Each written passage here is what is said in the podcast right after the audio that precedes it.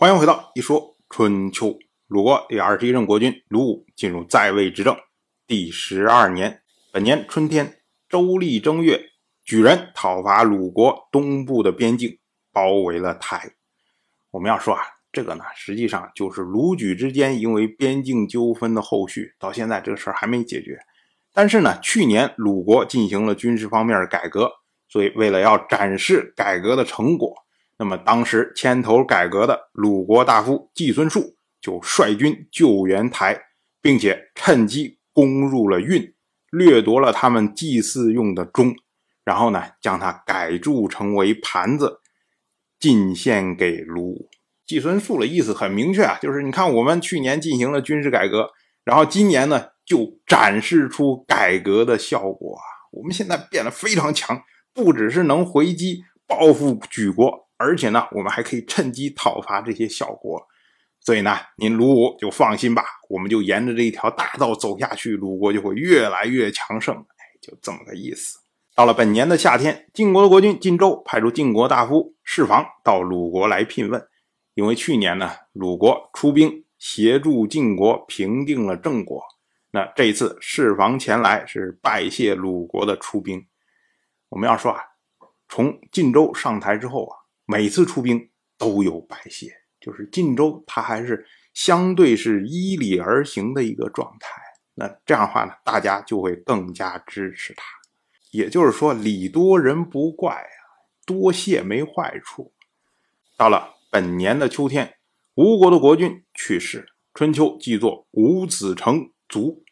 那么称他为吴子，实际上是以爵位来称，还是说因为他是？蛮夷，所以呢，称他为子爵，这个都有可能了。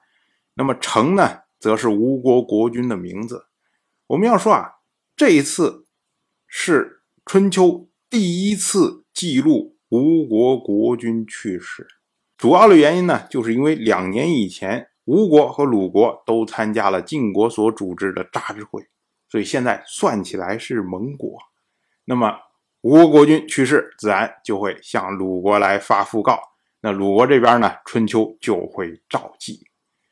鲁武听说吴国国君去世之后呢，他就到周王室奠基人姬昌的祭庙里面哭丧。这个呢是合乎礼数的。我们要说啊，但凡诸侯去世，异姓在城外面朝该国的方向哭丧，同姓呢。在宗庙里哭丧，同宗的在祖庙里哭丧，同族的是在父亲的祭庙里哭丧。也就是说啊，根据你两个国家到底在哪个阶段有关联，那么就在哪个阶段的祭庙里面哭丧。因为吴国它是姬姓国，算起来呢是从周王室分出来了一支，那么哭丧的时候呢？就到周王室的宗庙，也就是到姬昌的祭庙里面去哭丧。如果要是说是从鲁国公族分出来了一支，那么就应该到鲁国的祖庙里面，也就是鲁国的始封君伯禽的祭庙里面哭丧。那如果要是说是鲁武的兄弟里面的某一个去世，那就到鲁武的父亲鲁黑公的祭庙里面哭丧。当然，像吴国，他是在姬昌的祭庙里面哭丧。如果换成是邢国、樊国、蒋国、毛国、祚国、在国这些同为周公姬旦后世所建立的国家，那么呢，他们的国君去世，鲁国这边呢，要在周公的祭庙里面哭丧。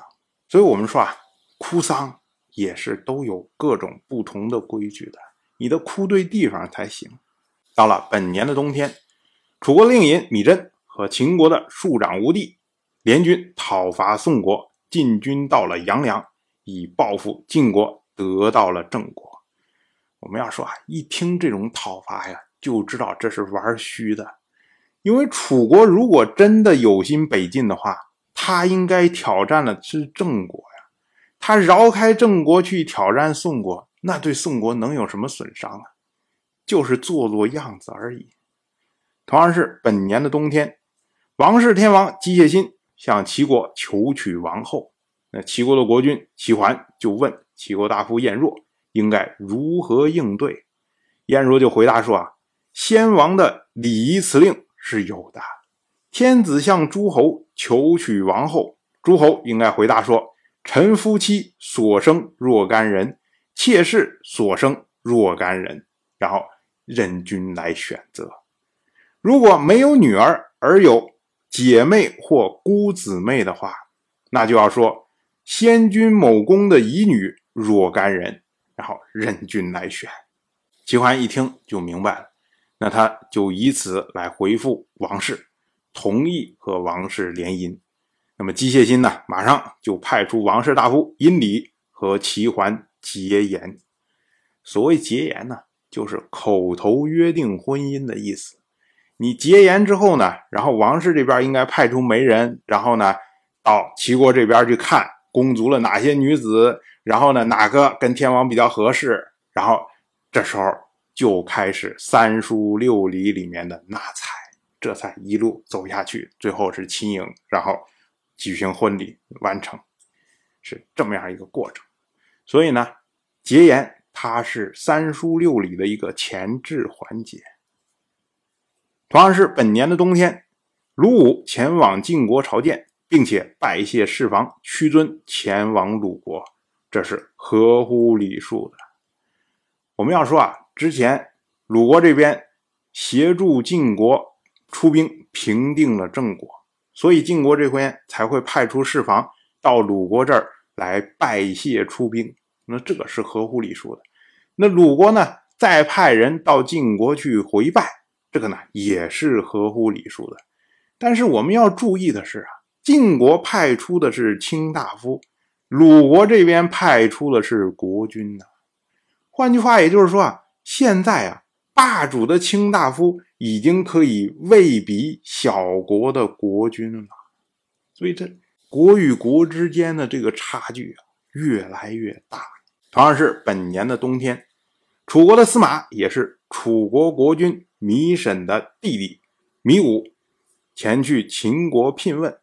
并且呢，替从秦国嫁到楚国的秦莹归宁，这个是合乎礼数的。我们要说啊，这位秦莹她是秦国国君的妹妹，大概呢是很早以前就已经嫁到楚国去，做了楚国国君芈沈的夫人。那么按照当时的习惯呢，女子出嫁到别国，做了别国的夫人，那么如果父母还在，她呢自己可以回娘家。去归宁探望父母。如果父亲去世而母亲还在的话，那么呢，则由卿大夫代替自己，然后回娘家去探望他的母亲。所以呢，这次就是由米武来代替秦莹去探望秦莹的母亲。我们说啊，这个呢是合乎当时的习惯。